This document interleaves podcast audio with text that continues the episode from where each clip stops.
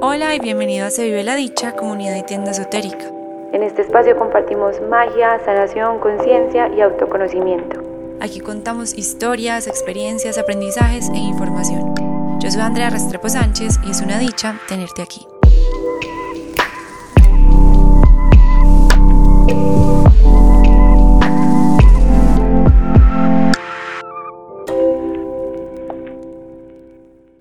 En este primer episodio me gustaría contarles cómo nació Se Vive la Dicha, qué es Se Vive la Dicha para las personas que están llegando aquí sin conocerlo o que quizás ya lo conocen pero no saben su historia. Y bueno, qué me motivó a mí a crear este espacio, esta comunidad, esta tienda, como lo quieran llamar. No me gusta tanto que, que lo vean solo como tienda. Creo que todo el tiempo me esfuerzo por crear más comunidad.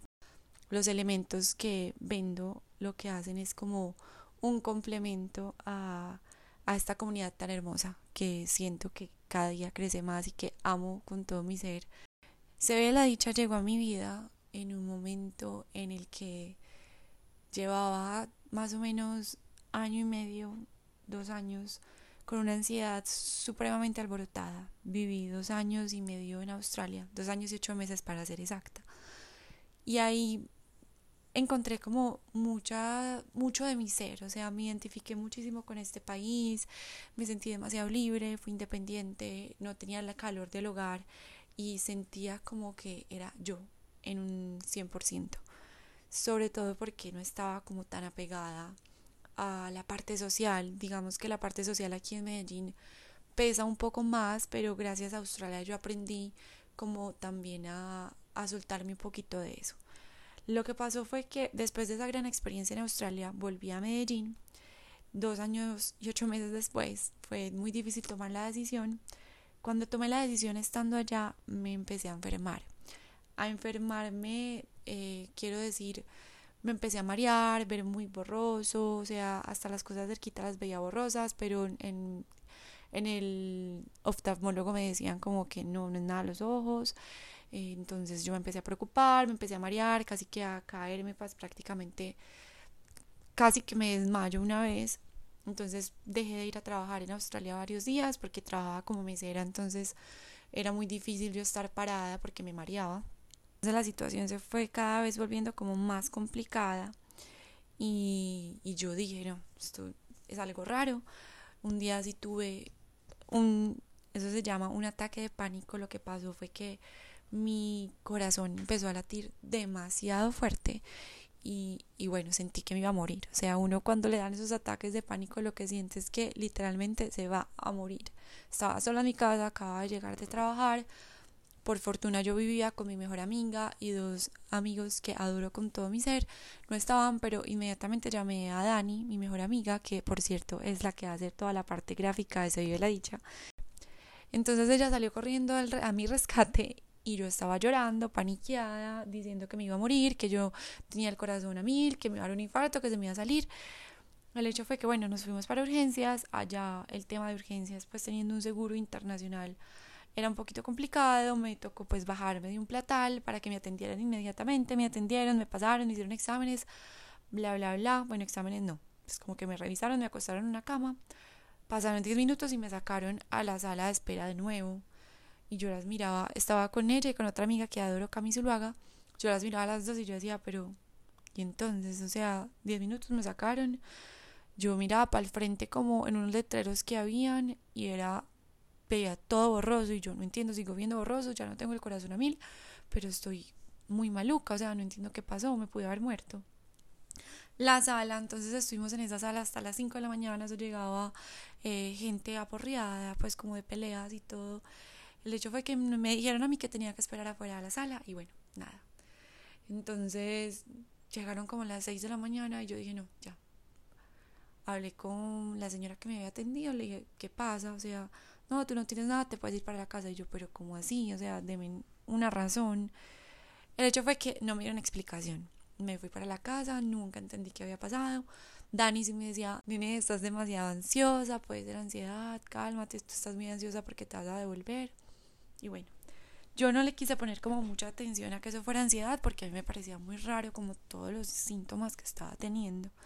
Pasaron los días, me fui de viaje como por Asia, una cosa deliciosa, y de ahí ya pues volví a Melbourne unos días, porque yo vivía en Melbourne, la ciudad más mágica del mundo, o sea, si pueden darse la oportunidad de ir o incluso de vivir allá, no lo duden, es llena de cafés, restaurantes deliciosos de todas partes del mundo, incluso es una de las capitales gastronómicas en el mundo, entonces, por favor, por favor, desde ese regalo si se lo pueden dar. Bueno, volviendo a la historia, volví y volví como con muchas expectativas, pero a la vez estaba llena de miedo, mucho, mucho miedo. Yo cuando me fui para Australia acababa de terminar la universidad, entonces me gradué y me fui. No tenía experiencia laboral, estuve mucho tiempo en Australia, entonces como esa presión social de llegar y qué vas a ponerte a hacer. La verdad es que yo no me puse a ahorrar plata en Australia, yo me la gasté toda y más. Yo me mataba trabajando, trabajaba 70 horas semanales, eso es una barbaridad. Allá es legal trabajar 20 horas y yo me pasaba, o sea, lo triplicaba y me pasaba. Me volví workaholic, entonces, bueno, fue para mí demasiado importante como el trabajar, conocer gente de otras culturas, trabajé como mesera, host, bartender, eh, trabajé hasta en restaurantes de fine dining, que para mí fue como wow, o sea, una experiencia increíble, porque me relacioné con, con sommeliers, me relacioné con sommeliers, y, y para mí un sommelier en ese entonces era una cosa de locos. Yo soy súper amante de la gastronomía en ese entonces más, entonces fue una experiencia brutal. Siempre me desvío del tema, pero bueno, volvamos. Llegué aquí con muchas expectativas, con muchos miedos y, y bueno, Andrea, ¿qué se va a poner a hacer? Yo manejaba redes sociales, en uno de los restaurantes me ofrecieron también como que les manejara las redes y me pagaban horas extras por eso.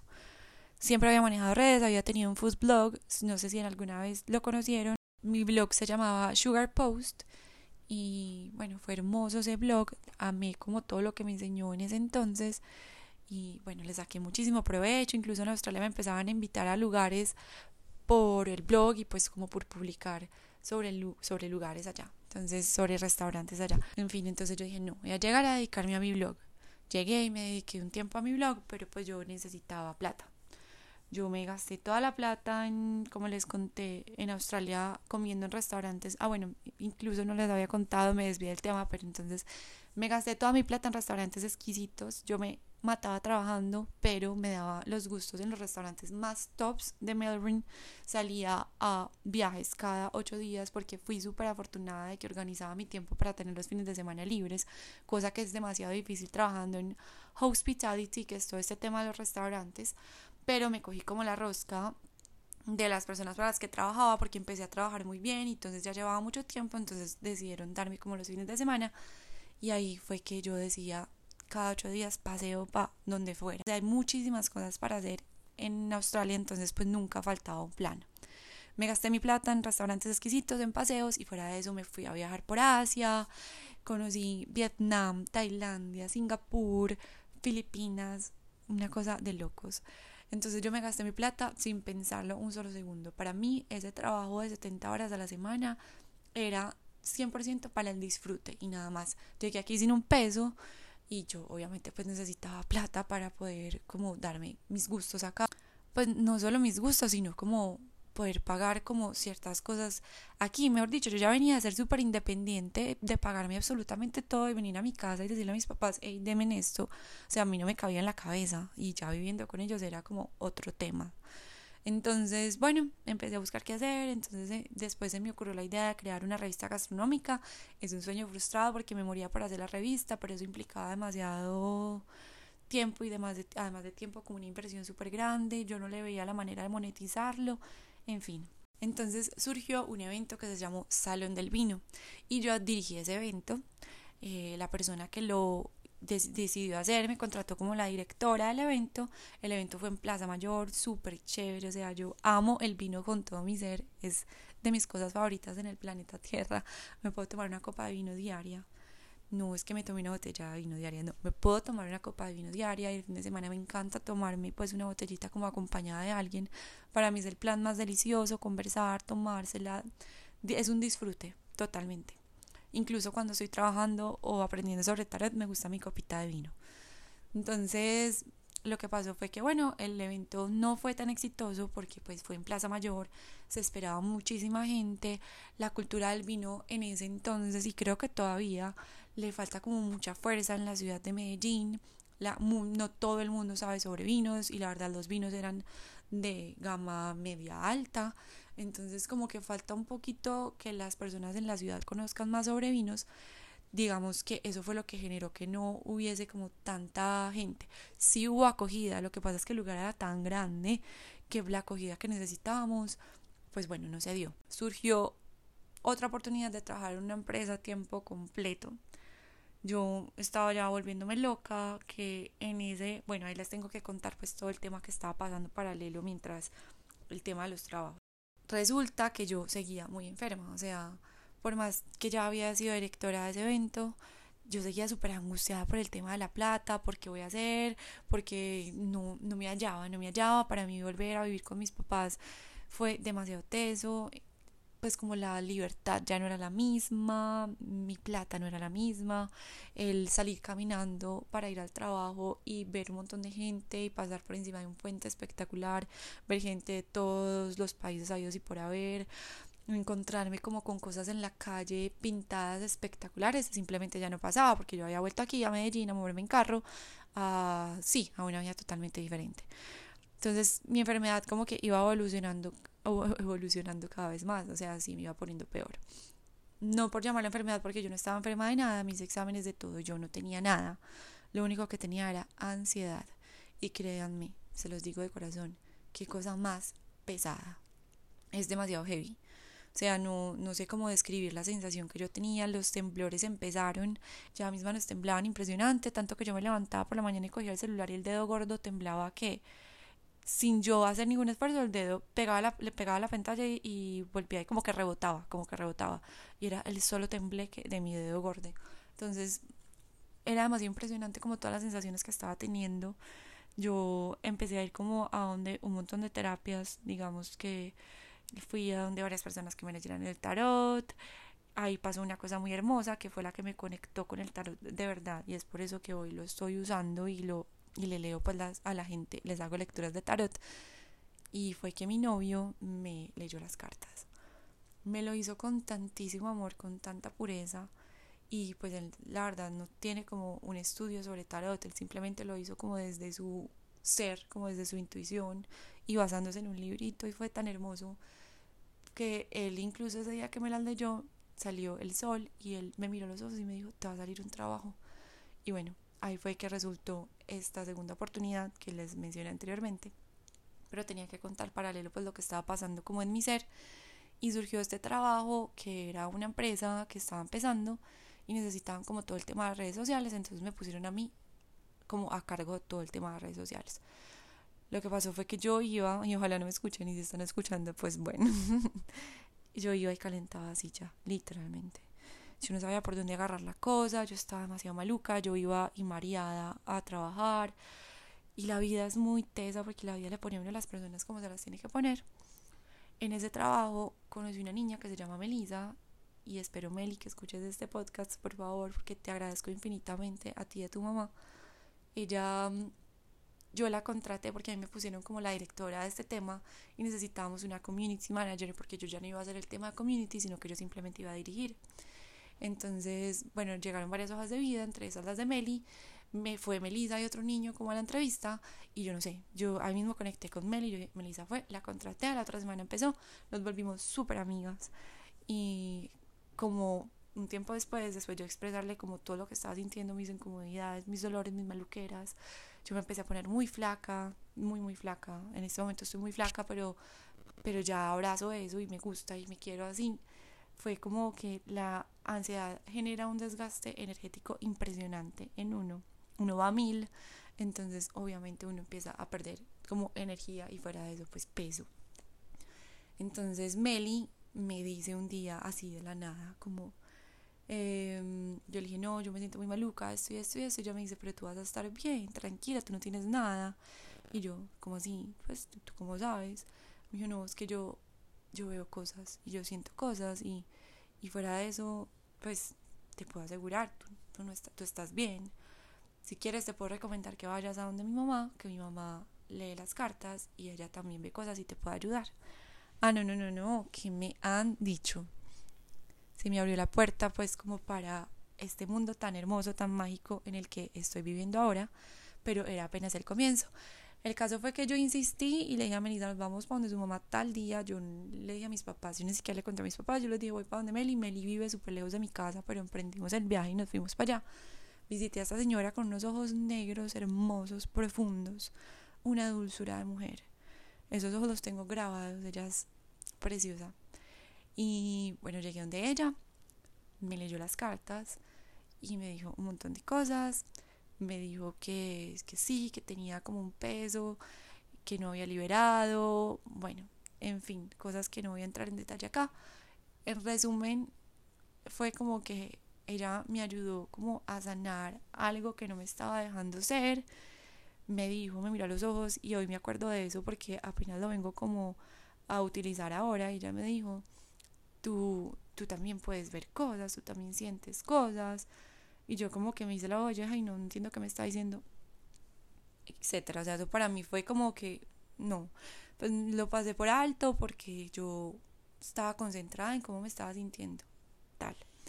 La señora ya empezó a ayudarnos pues como a mi papá en mi casa, pues como por situaciones familiares, sobre todo con el tema de mi mamá, que vamos a hablar mucho de mi mamá en los podcasts porque ella es mi gran maestra. Todos son mis maestros, pero mi madre la elegí en esta encarnación para enseñarme muchísimas cosas y creo que gracias a ella es que estoy encaminada en este tema como de la luz, como de ayudadores, como mi terapeuta lo dice, como trabajadores de la luz.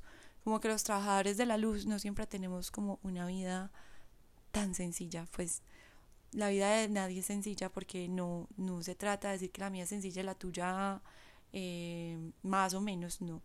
Pero digamos que cuando nosotros elegimos encarnar, queremos ser trabajadores de la luz, tenemos un poquito más como de piedritas en el camino para hacernos buscar esa luz en medio como de la sombra, siendo la sombra también supremamente importante.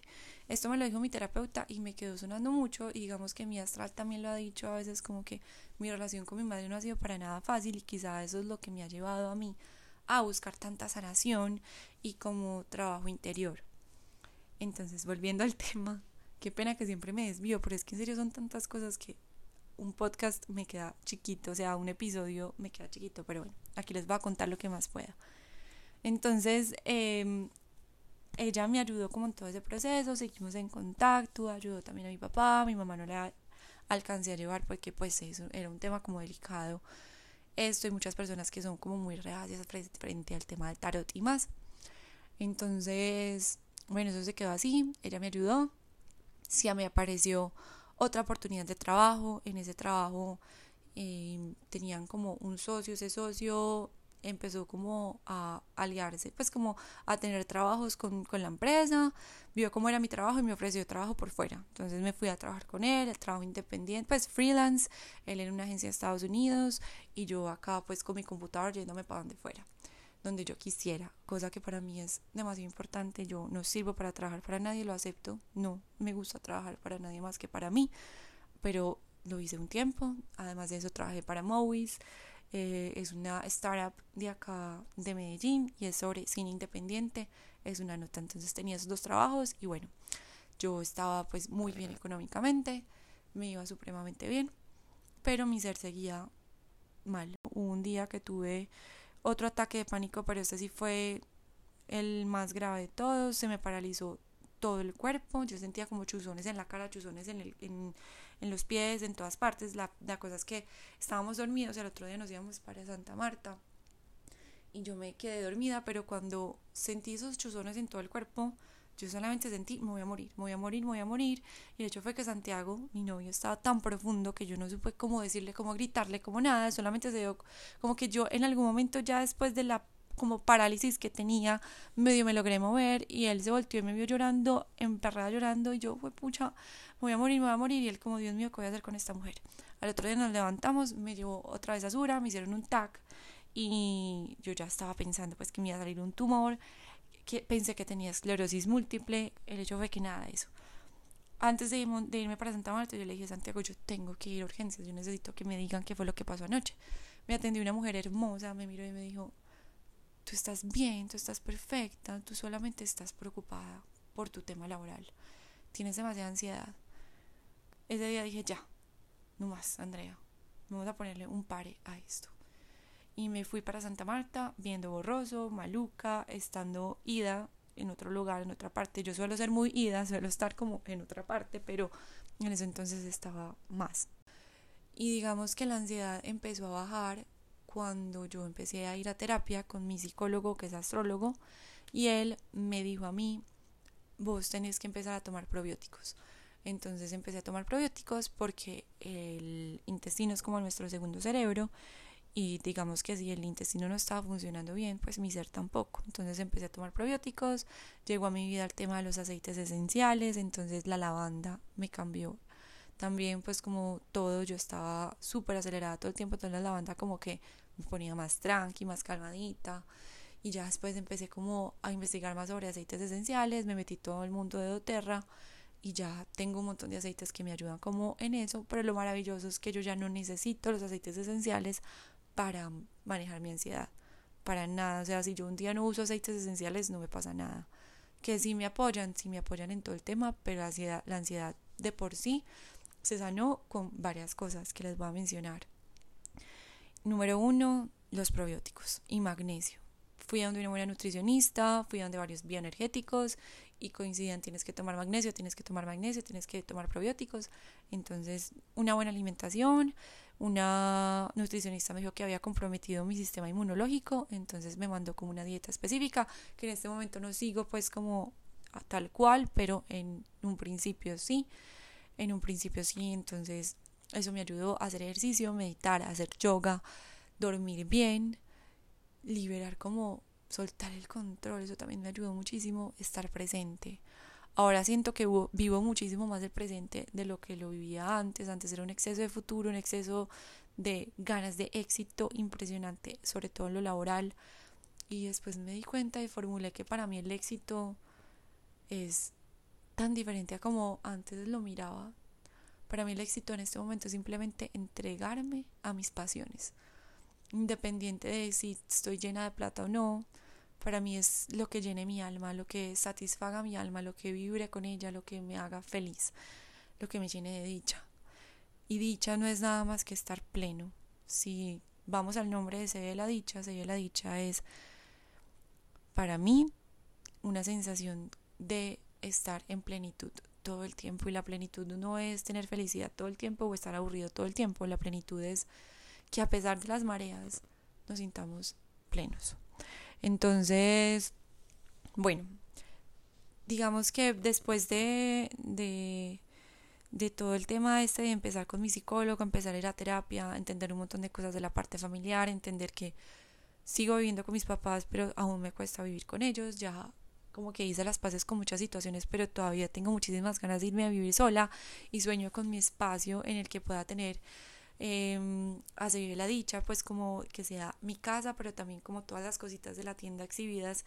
Y ya que estoy empezando como con todo el tema de las terapias, también poder atender gente allá, entonces visualizo eso demasiado y lo quiero, ojalá muy pronto, muy muy pronto, entonces yo vivir con mis papás para mí fue ha sido un reto, sobre todo pues por el tema de mi madre, mi madre como les digo es mi gran maestra, es una persona que es demasiado exigente, que le gusta que uno esté perfecto. Pero una vez entendí que nunca es el otro, sino siempre uno, entonces dije, bueno, ¿qué es lo que hay que sanar acá adentro para, para que no siga como afectándome tanto mi madre sin necesidad de cambiarla porque ella no va a cambiar? Entonces todo el proceso ha sido propio y nada más. Se vio la dicha nació en una terminada con mi novio. Yo pues estábamos terminados y yo me pegué de podcast a escuchar cosas que me hicieran sentir bien, que me llenaran de paz. Nunca ha sido de ver noticias, nunca ha sido como de ver o escuchar cosas que me hagan más daño, no, me encanta nutrirme. Entonces empecé a escuchar a Ricardo Ponce, a Se Regalan Dudas, Ricardo Ponce Radio Ananda, a Se Regalan Dudas y bueno, no me acuerdo qué más podcast en ese entonces. El hecho fue que Ricardo para mí es una persona wow, su, podcast se llama Radio Ananda y yo dije, wow, Ananda me encanta, tengo que hacer algo con Ananda. Y Ananda traduce dicha, pero Ananda también es un discípulo de Buda bastante importante. Entonces yo dije, quiero hacer algo con Ananda, busqué Ananda y pues, wow, todo el mundo tiene cosas con Ananda. Ananda, yoga, Ananda, no sé qué, Ananda, no sé qué. Y yo no, voy a buscar algo más sobre Ananda. Y en ese significado encontré dicha y yo, qué nota, yo debería hacer algo con dicha, porque las dicha yo dije, no, yo quiero vivir la dicha y yo quiero compartir la dicha que yo vivo con otras personas y quiero crear una comunidad. Creo que es importante que mi experiencia sea compartida porque sé que incluso en este episodio que estoy grabando puede que muchas personas resuenen con mi historia o, o, así no resuenen con algo parecido pues de lo que han vivido algo se les va a quedar y algo les va a servir entonces el hecho de compartir lo nuestro siempre va a aportarle a alguien a la persona que menos esperemos entonces nació Se vive la dicha volví con mi novio cuando volvimos yo ya tenía la idea en la cabeza le dije quiero montar esto en un principio quería solamente que fuera como una tienda, pues dije quiero vender inciensos. Qué risa. O sea, mi idea en un, en un principio le dije quiero vender inciensos y cristales y se va a llamar de la dicha. Y él como que no, tan negrita, de lo máximo te apoyo, vamos por eso, puedo ser tu socio, incluso pues como que se motivó. No somos socios para nada. y gracias a Dios porque siento que hay cosas que simplemente le tienen que ser de uno y de nadie más.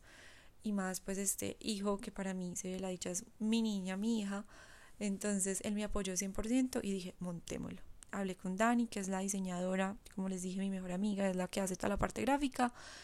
La idea nació en febrero del 2020 y en junio del 2020 ya tenía el Instagram y lo lancé, lancé la idea. Entonces digamos que Así fue que nació con la intención de que fuera un espacio en el que yo compartiera mis experiencias de dicha y que no solamente yo las compartiera, sino muchas otras personas llegaran a compartirlas. Entonces digamos que si en este momento ustedes están ahí, este es un llamado para que ustedes por favor compartan todo lo que quieran compartir a esta comunidad. Bienvenido es y chévere que podamos como hablar sobre sus experiencias, sobre sus historias. Si quieren estar aquí en un episodio, invitadísimos están, no es sino que me escriban y bienvenidos. Si me quieren escribir por Instagram y decirme, contarme la historia, bienvenido también y que yo tenga la posibilidad de compartirla con otras personas también es súper valioso o así sea la conversación que entre nosotros dos. Para mí es súper enriquecedor, de verdad. Entonces, Se la dicha nació así como una tienda que iba a vender inciensos y cristales y fuera de eso iba a ser comunidad porque a mí me encanta contar historias, como pueden ver, llevo un montón de rato aquí contándoles a ustedes un montón de cosas de mi vida y bueno, cómo nació.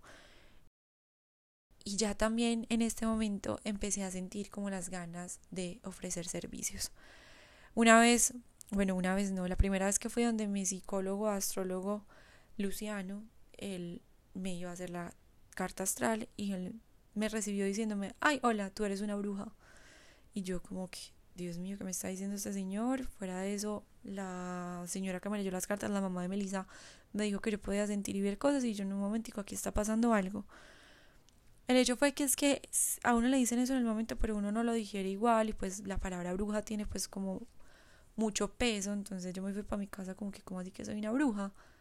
Empecé a a trabajar ese tema en mí, a hacer las paces con el tema y, y bueno, entonces digamos que dije, sí, soy una bruja y, y tengo que sacarle como el gusto a esto.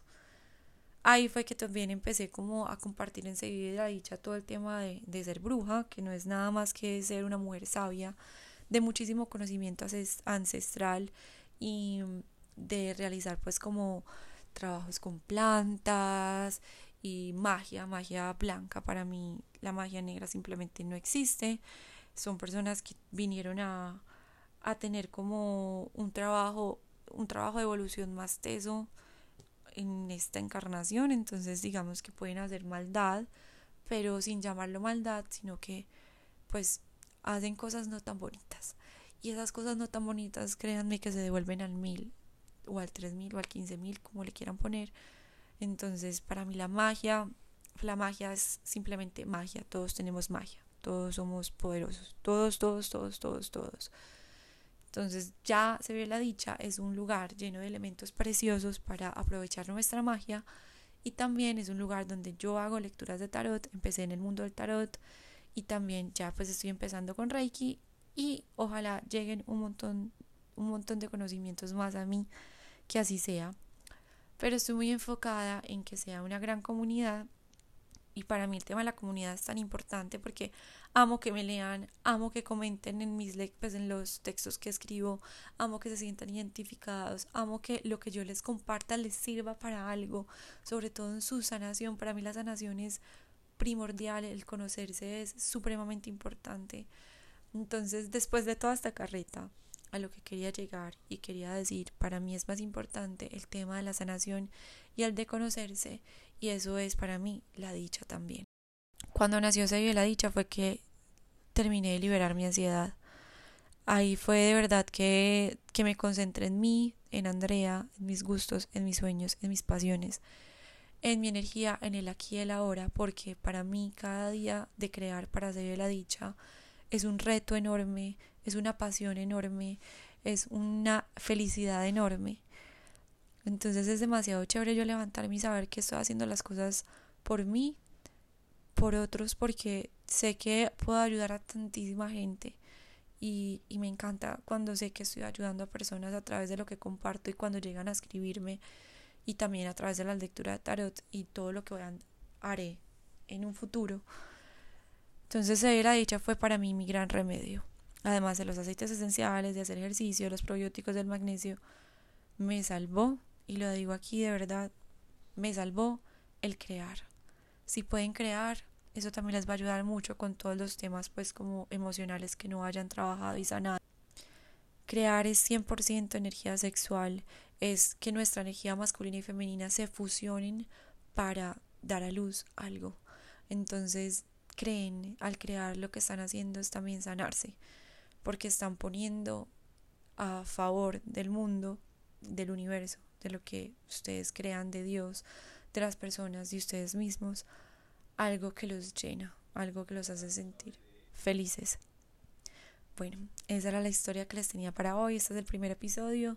Bienvenidos. En Se la Dicha compartimos mucha magia, compartimos autoconocimiento, conciencia, trabajo interior y bueno, muchas historias. Prepárense para muchas historias. Se vienen invitados llenos de muchísimo conocimiento interior, de sabiduría y también de historias increíbles. Espero que este primer capítulo les haya gustado, que esta historia les haya generado como chispitas en su cuerpo, en sus corazones, en su mente, en su intuición, en donde quiera. Los episodios saldrán cada jueves, entonces nos escuchamos en una próxima ocasión. Dicha para ustedes y gracias por estar aquí.